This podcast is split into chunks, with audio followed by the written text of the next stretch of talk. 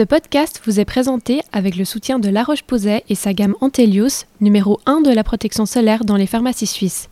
En mai, La Roche-Posay vous permet de faire contrôler gratuitement vos grains de beauté suspects par un dermatologue suisse avec le service My Skin Check.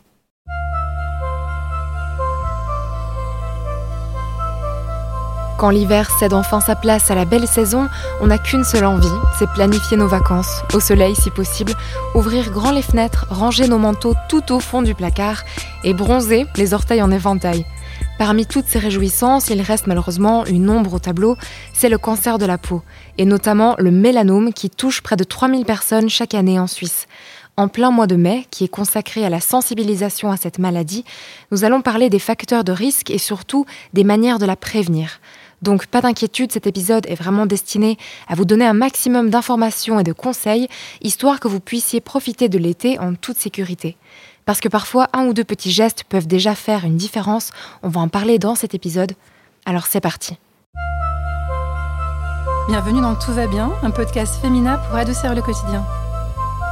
Faut pas tuer les instants de bonheur, Valentine. La vie, c'est comme une boîte de chocolat. On ne sait jamais sur quoi on va tomber. Divinely and utterly happy I am? Cet épisode est présenté par Hélène Demester. Pour aborder la question du cancer de la peau et les réflexes permettant de s'en protéger, nous sommes donc dans l'enceinte du CHUV à Lausanne. Donc le son risque d'être un peu différent que d'habitude, mais ça va aller sans problème. Et pour nous répondre, nous avons la chance d'accueillir le docteur Olivier Gued, médecin-chef au département de dermatologie. Bonjour, merci beaucoup d'être avec nous. Bonjour.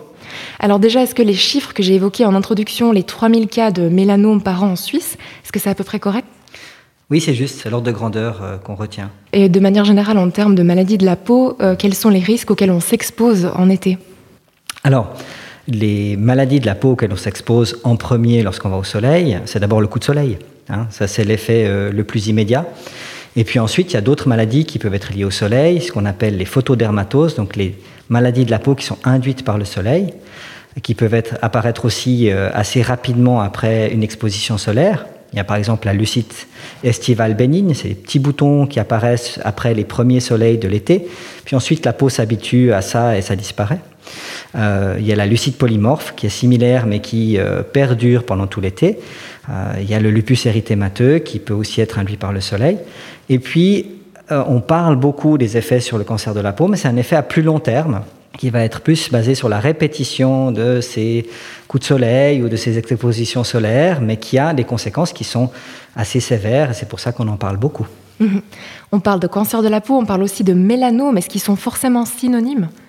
Alors, le mélanome est un des cancers de la peau, mais ce n'est pas le plus fréquent. Mais c'est un cancer qui a la particularité de faire des métastases très tôt euh, et donc d'avoir des conséquences importantes euh, dès qu'il apparaît sur la peau, enfin potentiellement euh, dès qu'il apparaît sur la peau.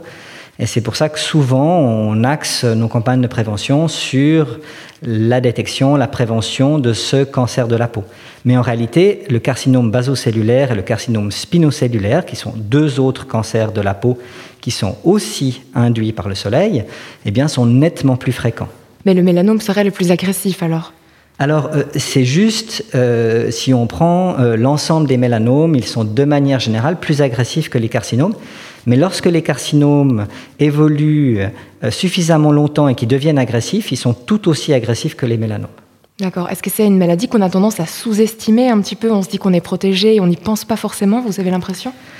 Alors, c'est évident que d'un point de vue de la population, d'un point de vue de la santé publique, personne n'ignore les méfaits des cancers de la peau.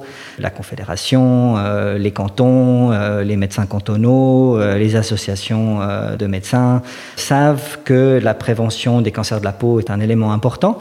Par contre, ben, évidemment, pour l'individu, hein, quand on est euh, tout seul euh, ou, euh, sur sa plage ou, avec des copains en train de, de faire un match de quelque chose, eh bien, c'est plus difficile de se projeter sur un risque hypothétique qui nécessite de l'accumulation d'exposition. Donc, on a toujours l'impression que ça va arriver aux autres, mais c'est la même chose avec plein d'autres maladies, le diabète, l'obésité, etc. Est-ce qu'il y a certaines personnes qui sont plus à risque que d'autres? Alors, de manière générale, c'est vrai que les gens qui ont la peau la plus claire, celles qui bronzent le moins, sont plus à risque. Mais quand on compare en fait les gens les plus clairs et les gens qui ont la peau, une peau assez foncée, le type méditerranéen avec euh, les cheveux noirs, les yeux noirs, une peau qui reste bronzée euh, ou hâlée du moins en hiver et qui prennent quasiment jamais de coups de soleil, on se rend compte qu'en fait entre ces deux populations, hein, l'augmentation du risque de cancer de la peau est relativement faible, d'un facteur 2 environ. Donc au niveau d'une population c'est important, mais au niveau de l'individu non. Donc on ne peut pas se dire oh mais moi j'ai euh, des cheveux bruns, des yeux bruns et donc du coup j'ai aucun risque par opposition à quelqu'un qui se dirait ben moi je suis roux avec une peau très blanche et donc j'ai tous les risques. C'est un peu plus subtil que ça. Tout le monde doit faire un peu attention. Plus on a la peau claire, plus il faut se protéger. C'est intéressant ça. Qu'est-ce que ça veut dire le fait de peu bronzer? Est-ce que c'est la peau qui sait moins se défendre? Alors c'est ça. Euh, en fait, c'est plutôt à l'envers. Euh, c'est plutôt à l'envers. Notre peau, génétiquement, est probablement faite pour très très bien bronzer, en fait, rester noire toute euh, l'année. Les populations humaines viennent du continent africain. Et puis, lors de l'évolution, lorsqu'on s'éloigne des tropiques, qu'on est dans une, des régions beaucoup plus fraîches, dans lesquelles il y a beaucoup moins de soleil, c'est euh, une bonne idée évolutive de diminuer la protection contre le soleil, parce que cette protection contre le soleil, contre les méfaits du soleil, eh bien, elle bloque aussi la synthèse de la vitamine D. Alors, les populations qui se sont éloignées des zones de forte exposition, eh bien, elles se sont adaptées à leur environnement pour avoir une peau plus claire, qui permet en fait de mieux faire de la vitamine D. Mais il y a une, balance à ce jeu. Et puis, ben, le problème maintenant, évidemment, c'est que euh, les populations euh, bougent très très rapidement. Et donc, euh, des populations qui avaient une peau claire, bien adaptée, par exemple, à, la région nordique, eh bien, se retrouvent maintenant au sud de l'Europe, par exemple. On va en parler juste après, hein, des manières de se protéger. C'est donc tout un équilibre euh, dont vous parlez. Mais j'entends aussi souvent parler du fait, de l'importance de l'enfance. En fait, est-ce que c'est vrai que si on a été exposé souvent à des coups de soleil étant petit, que notre risque de développer un, un cancer de la peau, un mélanome plus tard à l'âge adulte est accru? Alors, c'est tout à fait juste. Il y a plusieurs études qui montrent qu'en fait, quand on compare des expositions solaires trop intenses, celles qui ont été faites pendant la jeunesse ou pendant l'enfance ont plus d'impact que celles qui ont été faites pendant l'âge adulte. Mais toutes comptent. Alors comment se diagnostiquent généralement les cancers de la peau? Que doivent faire les personnes qui se sentent tout d'un coup un peu inquiétées par toutes ces informations? La première chose, je pense qu'il faut, il faut jamais paniquer si on a eu un coup de soleil pendant l'enfance. On estime qu'il est à peu près normal d'avoir un coup de soleil par année environ. Si on a plus d'un coup de soleil par année, c'est que on, agit mal, on se protège mal. Mais on peut tous se faire avoir une fois. Et puis, euh, ceci n'a pas un impact, euh, c'est un impact important, mais c'est pas un impact certain. Il y a des gens qui vont avoir eu des coups de soleil pendant l'enfance, ils vont jamais faire de cancer de la peau. D'autres qui vont en avoir fait euh, quelques-uns seulement, et puis qui vont quand même faire des cancers de la peau. Mais si on voit qu'on a eu beaucoup, beaucoup de soleil dans, dans son enfance et que à l'âge adulte, on a une peau qui le montre, c'est-à-dire qu'elle a plein de petites taches induites par le soleil, qu'elle a un vieillissement euh, prématuré. Eh bien, dans ce cas, on peut se dire, OK, j'ai commencé à piocher dans mon capital soleil, eh bien maintenant, je vais être un peu plus raisonnable. Mais on, on parle beaucoup de raison. On parle beaucoup du fait qu'il faut aller en extérieur, il faut profiter vraiment de la nature, il faut faire du sport, euh, simplement, il ne faut pas faire exprès euh, de prendre des coups de soleil, euh, ni s'exposer pendant des heures et des heures au soleil. Maintenant, vous posiez la question de la détection. Oui, du dépistage. Alors, évidemment, la détection, la reconnaissance des cancers de la peau, ça peut être un peu l'affaire du médecin généraliste, médecin de premier cours, ou spécialiste, le dermatologue et vénérologue. Mais tout un chacun peut connaître sa peau.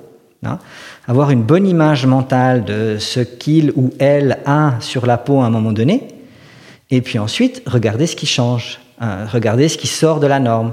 Et typiquement, nous, on recommande aux gens de faire euh, quatre fois par année, c'est-à-dire à chaque changement de saison, en sortant de la douche, vous faites une bonne inspection de votre corps. Vous pouvez prendre un petit miroir pour regarder les régions qui sont difficiles à regarder, les fesses, les régions intimes. Vous pouvez aussi regarder dans ce petit miroir, dans un grand miroir. Vous mettez dos au grand miroir. Avec le petit miroir, vous regardez votre dos. Mais des fois, c'est encore plus sympa de le faire à deux. Et puis juste se dire, tiens, est-ce que c'est mon moi habituel? Ben, Si oui, pas de problème. Et puis si par contre, tout d'un coup, en se regardant, on se dit, waouh, mais, c'est quoi ça? Non, ça, j'ai jamais eu. Ça, c'est pas moi. Ou bien, ça, ça se comporte vraiment bizarrement. À ce moment-là, il faut le montrer à son médecin. Nous, on a énormément de patients qui viennent en nous disant Docteur, regardez celui-là, euh, je sais qu'il n'est pas normal chez moi. Donc les gens sont très doués pour ça. J'ai déjà entendu parler de la stratégie ABCDE pour contrôler, c'est un peu la checklist des caractéristiques d'un grain de beauté. Est-ce que c'est quelque chose que vous recommandez? Alors oui, c'est un bon premier départ. C'est très utile pour euh, repérer, on va dire, des mélanomes relativement euh, évolués. Par contre, ça marche pas tellement. C'est pas une règle qui marche pour le carcinome basocellulaire ou spinocellulaire ou pour d'autres cancers de la peau. Euh, et c'est pour ça qu'on dit surtout connaissez-vous bien quand quelque chose sort de l'ordinaire. Si quelque chose se met à saigner spontanément, si quelque chose se comporte d'une manière qui vous semble louche, suspecte, bizarre, n'hésitez pas à les consulter. Sinon, effectivement, la règle ABCD peut aider. L'idée, c'est de regarder le A pour asymétrie. Généralement, les grains de beauté, ils sont symétriques, alors que les mélanomes sont asymétriques. B, c'est la bordure. Est-ce que la bordure est régulière en périphérie? Elle est partout la même chose Ou est-ce qu'au contraire, elle a euh, également des critères d'asymétrie? Il y a une partie de la bordure qui est toute nette et l'autre qui est toute floue, par exemple. Le C, c'est pour les couleurs. Alors là, beaucoup de gens pensent que si on a brun, brun un petit peu plus foncé, brun encore un petit peu plus soutenu, ça fait trois couleurs. Non, brun c'est brun. Donc quand on dit plusieurs couleurs, ça va être le brun, le rouge, le gris, euh, le rose. Ça, c'est des couleurs différentes euh, qui peuvent effectivement et le bleu, pardon, j'ai oublié le bleu, et qui peuvent être le signe de la présence d'un mélanome. Et puis D, c'est le diamètre, le diamètre de 6 mm. Finalement, on arrive à la lettre E qui pour nous est encore plus importante, qui est le concept de l'évolution.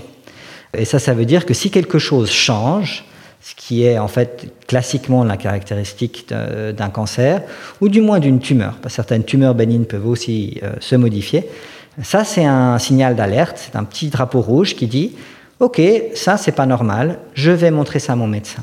Et j'aimerais insister sur une chose extrêmement importante pour euh, tous les auditeurs, c'est que les cancers de la peau, quand c'est pris très tôt, c'est très facile à soigner.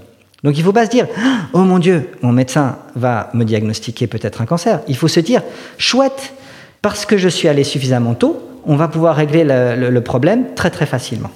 Mais est-ce qu'il ne faut pas aussi éviter le Ah, euh, je vois un petit peu que ça a changé, mais bon, j'attends quelques semaines. Est-ce que c'est une urgence, vous direz, entre guillemets, sans vouloir alarmer les gens? Est-ce que dès qu'on perçoit un changement, il faut quand même se dépêcher d'aller pour justement pas perdre ce temps précieux? Je pense que on, c'est jamais des urgences au jour même, c'est jamais des urgences à la semaine, mais si on a euh, une lésion qu'on trouve suspecte, il vaut mieux ne pas reporter. Il ne faut pas se dire ah ben j'attends que ma franchise euh, soit entamée, j'attends d'avoir une occasion ou je sais pas ou j'ose pas ou c'est difficile. On se dit ok non j'ai quelque chose, tiens je prends contact, par exemple avec mon médecin de premier cours euh, ou avec un spécialiste euh, si on a l'impression que c'est nécessaire. Et admettons qu'on se rende alors chez notre spécialiste, chez notre dermatologue avec un grain de beauté qui nous paraît un petit peu différent qu'avant. Euh, et qui constate qu'effectivement ça a l'air un peu suspect, c'est quoi les étapes ensuite de potentiel traitement, d'examen de, supplémentaire Dans l'énorme majorité des cas, et en fait il suffit d'enlever le grain de beauté suspect ou le mélanome suspect, ça s'arrête là. Hein, il faut savoir qu'on guérit la très grande majorité des cancers de la peau avec une simple excision. Et puis, c'est pas vraiment la mer à boire. Beaucoup de gens se disent Ah, mais il va falloir couper, ça fait mal. Et en fait, pas du tout. C'est très bien supporté. Euh, il y a des moments qui sont moyennement agréables, un petit peu comme quand on va chez le dentiste, mais c'est rien de plus. Je ne sais pas si c'est juste, mais à ce que j'ai compris, une fois que le grain de beauté ou le suspect a été donc excisé, il part en analyse. Et s'il s'avère qu'il s'agissait d'un cancer de la peau, est-ce qu'il y a des étapes euh, ou des traitements supplémentaires qui suivent? Alors oui, c'est juste. Dans toutes les situations, on va proposer un complément de traitement. Et le type de complément de traitement va dépendre de l'épaisseur du mélanome au moment où on fait le diagnostic. C'est une mesure objective. Donc on va regarder la distance entre les cellules qui sont le plus profond et la surface de la peau. Ça va nous donner une mesure en millimètres qu'on appelle euh, l'index de Breslow. Et ça, ça va nous permettre de savoir avec d'autres critères quel est le risque que le mélanome aille plus loin que la peau dans laquelle il était et qu'on a enlevé. Et en fonction de ça, on va pouvoir proposer, par exemple, d'aller enlever un petit peu plus de peau ou d'aller enlever un peu plus de peau et des ganglions qui seraient responsables du drainage de la peau et dans lesquels on peut trouver des traces du mélanome, ou on va proposer des traitements qu'on appelle adjuvants, des traitements qui aident à se débarrasser du reste de cellules du mélanome qui pourraient être dans le corps. Et aujourd'hui, on fait plus de chimiothérapie, on fait de l'immunothérapie. C'est un traitement bien toléré et qui donne des résultats spectaculaires, puisqu'on guérit en fait une majorité de nos patients. C'est quand même rassurant et D'autant plus que, comme vous dites, c'est assez rare, mais c'est toujours mieux de parler prévention, donc de, de, prévenir plutôt que de guérir. Oui. Dans le cancer, c'est toujours mieux de ne pas en ouais. avoir. Alors, quels seraient les réflexes que vous conseillez à toute personne, qu'elle soit à risque ou pas, selon les facteurs euh, énumérés avant? La, première chose que je recommande toujours, c'est d'être raisonnable. On ne demande pas aux gens de se terrer dans un sous-sol. Au contraire, euh, simplement, il faut un petit peu aménager euh, ses activités. Et ça, ça va dépendre beaucoup de ce qu'on fait dans la vie. Alors, pour euh, le joueur de tennis, ça va être d'éviter de faire des matchs de tennis entre midi et deux. Pour celui qui fait du vélo, ça va être de prévoir ses sorties en commençant la journée assez tôt. Préférer de partir à 6 heures du matin et revenir tranquillement sur le coup des 11 heures et ne pas partir à 11 heures pour revenir à 14 heures. Pour le jardinier, ça va être euh, de se dire, bah, tiens, je, commence mon jardinage plutôt vers 4-5 heures de l'après-midi. Ensuite, si on ne peut pas éviter d'être au soleil aux heures chaudes de la journée, à ce moment-là, il faut essayer de privilégier les habits comme protection solaire. Donc typiquement, si on fait une balade en montagne, c'est un grand chapeau, euh, une chemise à manches longues, légère. Hein, on n'a pas besoin d'avoir quelque chose qui est trop chaud, mais quelque chose qui est couvrant. Et puis sur ce qui dépasse, on peut toujours utiliser un petit peu de crème solaire, mais pour nous, la règle, c'est toujours la même chose.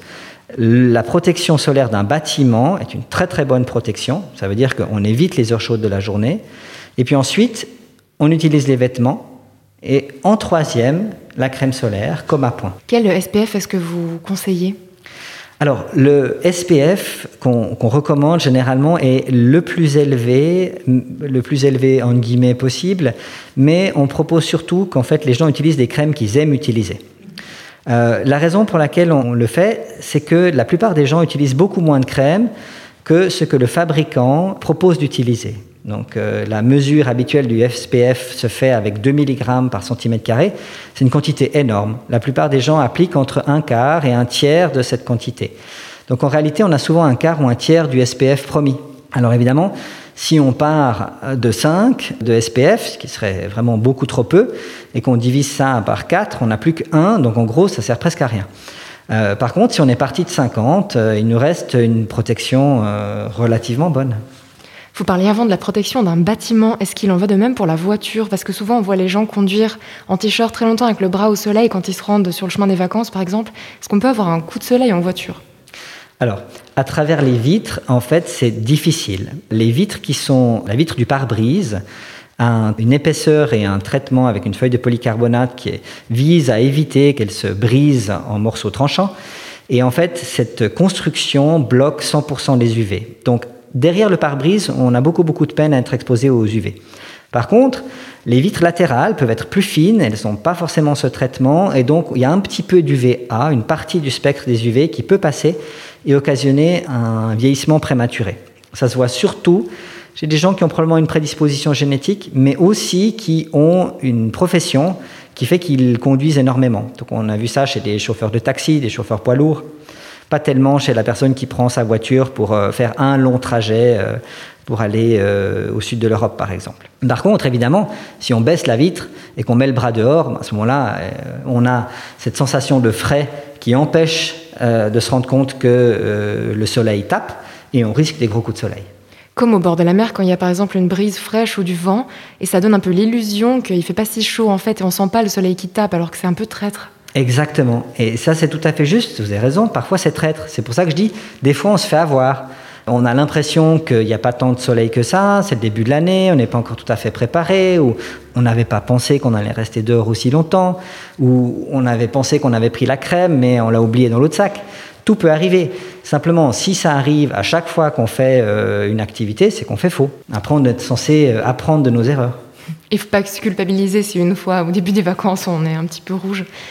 On parle souvent de l'été, mais est-ce que les mêmes risques euh, s'appliquent pour l'hiver quand on va en montagne? Euh, c'est tout à fait juste. Oui, oui. Euh, en Suisse en particulier, il faut toujours penser que les facteurs qui influencent la quantité d'UV, bah, c'est évidemment la météo. Hein. S'il fait très beau, il y a un petit peu plus d'UV que s'il y a beaucoup, beaucoup de nuages. Mais c'est aussi l'altitude, par exemple, et la réverbération. Et en Suisse, on a des pics qui sont à 3-4 000 mètres. Euh, on skie euh, dans ces, à ces altitudes. Et là, effectivement, on a beaucoup plus d'UV. On peut avoir jusqu'à 150% des UV qu'on aurait au bord de la mer. simplement par l'effet de l'altitude. Puis en plus, on a la réverbération sur la neige qui peut encore augmenter significativement la quantité d'UV qui arrive sur la peau. Hein, typiquement, sur une terrasse euh, bien exposée au soleil et à la réverbération, on risque des gros coups de soleil en hiver aussi. Mais on a de la chance en Suisse en fait, hein, parce qu'on part au ski, au soleil euh, l'hiver quand on a la chance de pouvoir faire ça. Et l'été, il fait quand même généralement beau, on, touche du bois avec des, belles températures, beaucoup de ciel bleu. Est-ce que le fait de passer du soleil à la grisaille en hiver, puis tout d'un coup, après un printemps parfois pluvieux au soleil, est-ce que ces montagnes russes en fait d'exposition sont un risque aggravant? Alors c'est une excellente question. On n'en est pas absolument certain, mais on a l'impression qu'effectivement, il est plus favorable d'avoir une exposition progressive, sans coup de soleil, que d'avoir des coups de soleil soudains. Mais ce n'est pas absolument certain. On a aussi l'impression que la Suisse, justement, avec euh, sa capacité d'aller euh, au soleil en hiver euh, en altitude, et puis avec notre pouvoir d'achat aussi de pouvoir faire des belles vacances dans les endroits où il y a énormément de soleil, pourrait expliquer pourquoi la Suisse est un pays dans lequel il y a énormément de cancers de la peau. Au début de cet épisode, on a parlé des enfants. Alors justement, au cas où les parents, en entendant que les coups de soleil en début de vie peuvent quand même poser un risque supplémentaire, auraient un peu peur, quels seraient les, conseils pour les enfants en particulier, pour les protéger du soleil? Un conseil important, c'est de bien se rendre compte que la première année de vie d'un enfant, elle doit être sans soleil. Hein. un, un enfant, un nourrisson, entre 0 et 12 mois environ, ne devrait pas voir de soleil direct. À cet âge-là, la capacité de bronzer est nettement moins élevée qu'à l'âge adulte et euh, il n'y a pas de raison de mettre ses enfants au soleil. En tout cas pas au soleil direct. Et puis ensuite, effectivement, ben, il faut essayer de gérer les enfants euh, de manière optimale. Mais typiquement, par exemple, essayer d'aller crémer euh, deux ou trois enfants avant la piscine, c'est extrêmement difficile si vous avez décidé que les enfants allaient aller à 11h30 juste avant le repas dans, votre piscine, le temps que vous attraperez le premier, euh, vous essayez de le crémer, d'accord, ça va à peu près. Mais ensuite, une fois que le premier est dans la piscine, les autres, ils sont furieux et vous devez encore en crémer deux, vous n'allez jamais réussir. Là, les t-shirts solaires euh, pour la piscine sont nettement plus efficaces, plus rapides à enfiler. Vous arrivez à faire quelque chose de vos enfants. Mais c'est encore mieux si vous dites non, non, on va à la piscine à 9h et puis comme ça, tout le monde s'est bien amusé entre 9 et 10, peut-être sans crème solaire. Et puis à partir de 10 heures, eh ben, voilà, on réfléchit à ce qu'on fait. Et puis à 11 heures, en tout cas, on rentre, on se prépare pour le repas, ensuite on fait la sieste, etc. Et pour les adultes, est-ce qu'il y a une erreur ou euh, un réflexe oublié que vous constatez souvent, quelque chose qu'on fait pas forcément bien sans s'en rendre compte?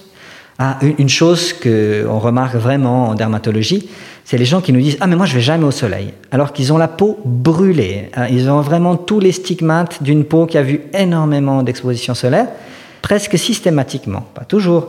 Mais quand vous leur dites Et le jardinage? C'est là qu'ils disent Ah oui, j'adore le jardinage. Euh, et ils font du jardinage pendant plusieurs heures, euh, toujours au soleil, ils binent, ils sarclent, euh, voilà. Et ils le font sans aucune protection. Donc très souvent, c'est le jardinage, plus que toute autre chose, qui semble être la chose qu'on oublie. On oublie que quand on jardine, on est au soleil pendant longtemps. On est concentré sur l'activité, on ne pense pas forcément à la sensation de soleil sur les Et puis on n'est pas à la plage. Et puis on travaille. Donc c'est pas associé à du loisir. Les gens disent ah mais je fais pas la crêpe, mais ils restent pendant des heures au soleil quand même. Dès le moment où un expert a constaté chez nous un grain de beauté suspect, est-ce qu'on doit se rendre de manière ponctuelle chez le dermatologue chaque année ou chaque deux ans? Est-ce qu'il y a une règle par rapport à ça?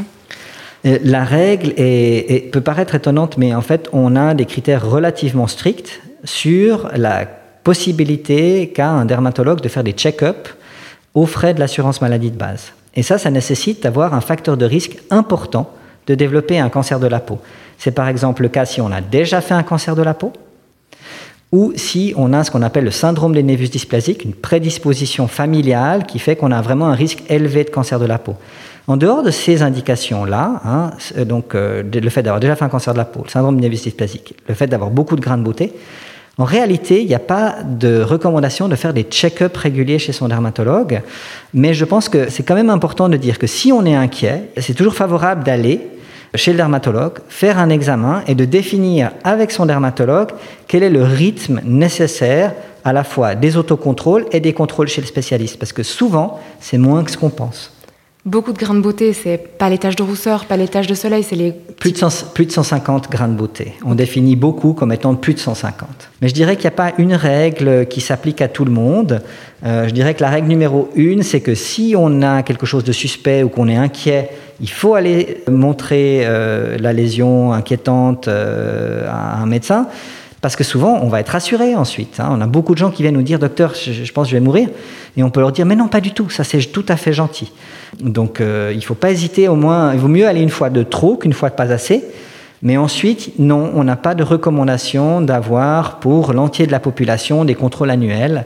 On n'a pas l'impression que ce serait utile. Il vaut mieux cibler les gens justement qui sont à haut risque d'avoir des cancers de la peau.